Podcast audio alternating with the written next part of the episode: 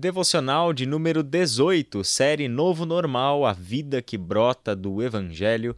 Hoje leremos o texto de Filipenses, capítulo 4, do versículo 21 ao versículo 23, e eu farei a leitura na NVT, nova versão transformadora. O texto diz assim: Transmitam minhas saudações a cada um do povo santo em Cristo Jesus. Os irmãos que estão comigo também mandam lembranças todo o povo santo daqui lhes envia saudações, especialmente os que pertencem à casa de César. Que a graça do Senhor Jesus Cristo seja com o espírito de vocês. Caleb, estas são as palavras finais da carta de Paulo aos Filipenses, e eu não deixo de detectar uma certa ironia nessas palavras do apóstolo Paulo, visto que ele estava preso pelo Império Romano, aguardando o julgamento de César. Nós temos um apóstolo Paulo que, aprisionado pelo Império Romano por supostamente também ser acusado de pregar um outro rei, um outro senhor que não era César, este homem está ali e evangeliza os funcionários do Império Romano. Ele evangeliza o que no texto aparece aqui como aqueles que pertencem à casa de César que envolve os funcionários do Império Romano, soldados que faziam a sua escolta na prisão e assim por diante. Interessante, um primeiro destaque sobre esse texto, Caleb, é como Paulo tornou produtivo o tempo em que ele estava preso. Não é porque ele estava privado da sua liberdade, direito de ir e vir e com isso viajar propagando o evangelho pelas cidades do Império Romano e para além, como era seu desejo, mas nós temos um apóstolo Paulo que é aprisionado por vários anos, aguardando um julgamento por acusações injustas.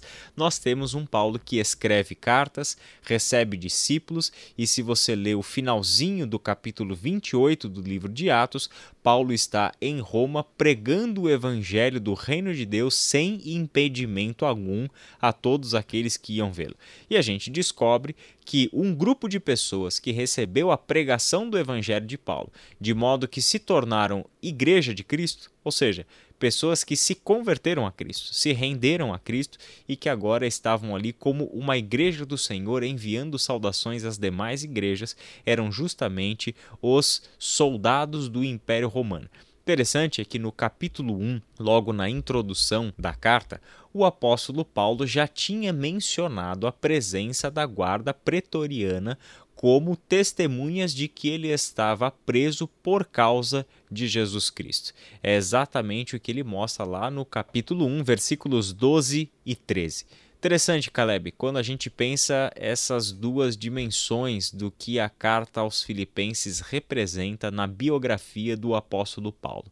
Um homem tremendamente pronto para pregar o evangelho a toda e qualquer circunstância, não julgar nenhuma circunstância como não propícia para a pregação do evangelho, mas também um homem que consegue olhar para todas as pessoas, independente da sua posição social e também de qual lado essa pessoa está no espectro do poder do seu tempo e mesmo assim anunciar o evangelho para todo mundo. Isso é de um desafio assim gigantesco. É uma maturidade e uma vida cheia de Deus e uma maturidade, uma fé madura, né? Porque é, aqui Paulo ele podia se ensimesmar, né? Podia ficar na sua bolha e, e agir mais ou menos como Jonas agiu, é, falando, ah, deixa esse povo aí, eles que, que se lasquem, né?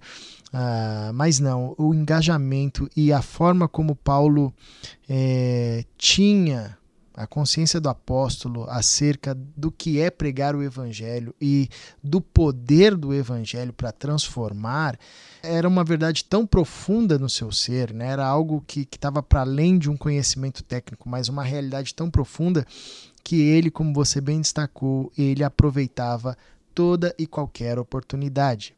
É, como você bem é, citou no capítulo 1, Paulo ele revela algo que nós estamos conversando aqui ao, longo dessa série, né? Que o ambiente de sofrimento, aquela situação de sofrimento que ele estava vivendo, uh, estava dando bons resultados, né? tinha colaborado pra, para o progresso do evangelho. É, e aí é incrível você perceber que aqui, nessa situação bem peculiar e numa situação, obviamente, que é, humanamente não se deseja passar, que é estar preso, né? É, você tem um cumprimento da palavra de Cristo aos seus discípulos na sua assunção, quando ele diz: Olha, fiquem aqui, que vocês vão receber o poder do Espírito Santo, vocês serão feitos minha testemunha aqui, ah, vocês vão propagar essa mensagem em Jerusalém, na Judéia, Samaria, até os confins da terra. E essa expansão nos confins da terra passava pelo Império Romano. E Paulo está aqui no Império Romano. Né? É, aquela mensagem periférica, né, que começa lá com um nazareno é, e depois ganha espaço entre galileus, gente simples da história, pescadores, gente considerada como iletrada, é, uma, uma turma de discípulos que tinha tudo para dar errado, né? Um publicano, um zelote. Esse projeto iniciado por Cristo, ele, ele chega em Roma, chega no coração do império, né? É, chega na casa do César, é, chega na guarda pretoriana, chega entre pessoas de, de influência é, e de grande relevância ali naquele contexto, né? É, por fruto de, de, um, de uma perseguição onde o apóstolo Paulo, agora preso por causa do testemunho do evangelho, se vê com uma oportunidade incrível é, de colocar essa, essa bomba poderosa que é o evangelho no coração do império, né? E a gente sabe o que que deu. Essa, essa mensagem é, mudou e transformou toda aquela realidade. Então isso é muito incrível e é um, um, uma, uma visualização bem prática, né?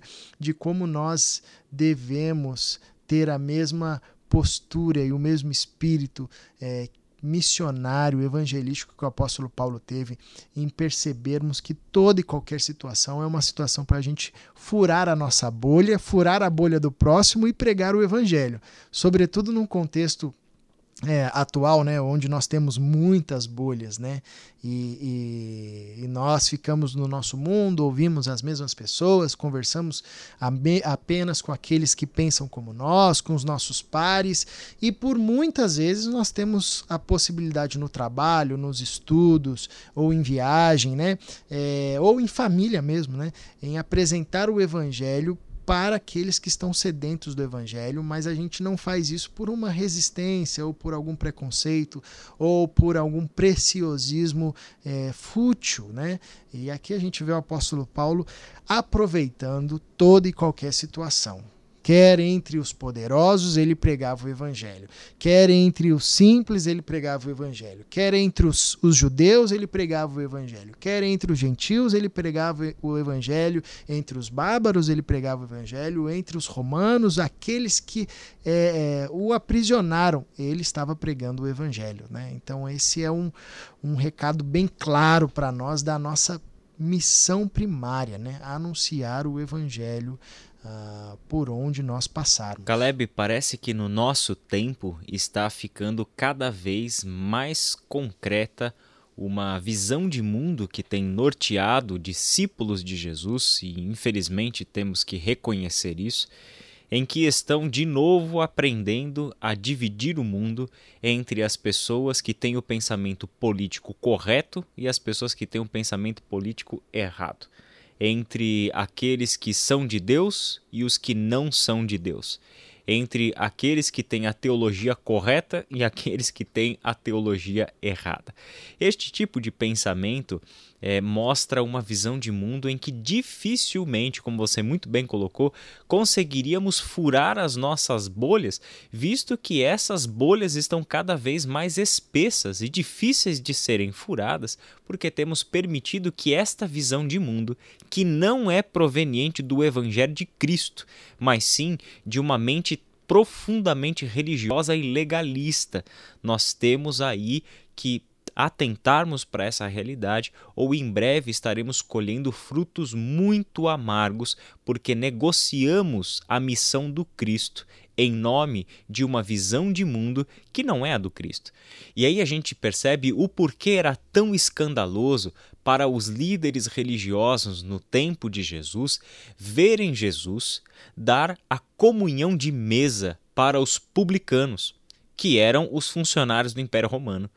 Por que era tão conflituoso para um líder religioso Jesus permitir-se acompanhar por homens pecadores por mulheres pecadoras, por ter comunhão de mesa com prostitutas e marginalizados, porque Jesus causava tanto estrago no seu tempo, porque ele agia para fora das bolhas que o universo religioso do judaísmo do primeiro século havia criado. Jesus não teria nenhum problema e não teve nenhum problema de dar-se a andar junto, a ter comunhão de mesa, a conversar, a tornar-se um amigo e chamar essas pessoas para o seu discipulado. Pessoas tão diferentes, pessoas de espectros diferentes dentro da estrutura de poder montada no seu tempo, seja político, seja religioso, seja na estratificação social. Jesus andava tanto com aqueles mais humilhados, marginalizados e excluídos da sociedade, como pessoas como, por exemplo, um Zaqueu, que se surpreendeu com o fato daquele homem, que era o homem do povo, que era o homem dos marginalizados, mas aquele homem convidou-se para jantar com Zaqueu naquele dia e a gente percebe o quanto isso foi transformador para ele. Da mesma forma, o apóstolo Paulo. Eu imagino se não foi um certo escândalo para algumas pessoas das comunidades de Paulo saber que Paulo estava confraternizando e tendo comunhão de mesa com os soldados romanos, o povo opressor o povo que representava tudo que havia de mal naquele tempo, que era a opressão do Império Romano sobre o povo judeu, e ali a gente vê o seguinte: Paulo fazendo entre os soldados romanos discípulos de Jesus Cristo.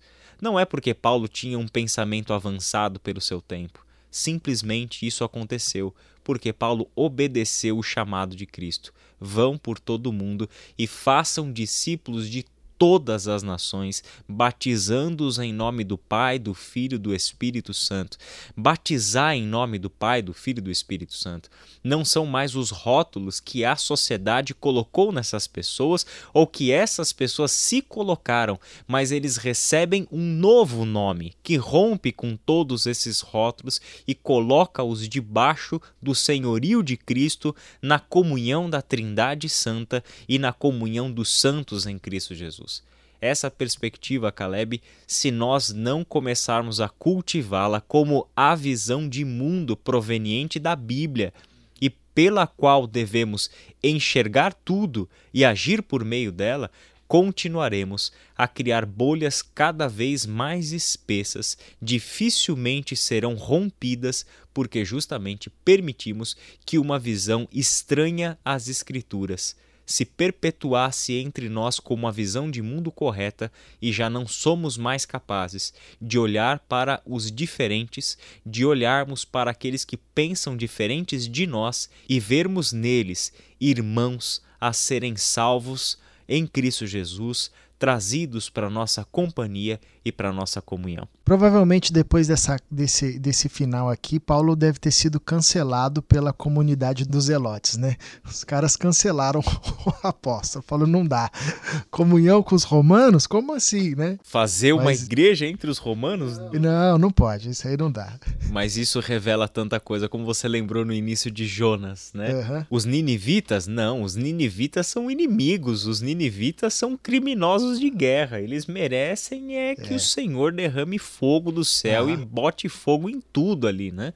Não só na capital, mas em todas as cidades do império, porque eles são os opressores. a gente não entendeu ainda o que está acontecendo. A gente ainda não percebeu o que Deus está fazendo na história. E graças a Deus que Deus está fazendo na história algo muito além dos nossos horizontes e da nossa capacidade limitada de enxergar. Mas uma coisa a gente pode ter plena certeza de que Deus quer transformar nossa visão. De que Deus quer que a gente enxergue mais como Jesus e Paulo enxergavam do que como Jonas enxergava. Amém. Amém, Israel. Vamos orar? Vamos orar. Senhor Deus, abre os nossos olhos, nos faça perceber a realidade como o Senhor percebe. Dificilmente, Pai, lendo a tua palavra, a gente vai entender que o Senhor olha para seres humanos a partir dos rótulos nos quais eles estão inseridos.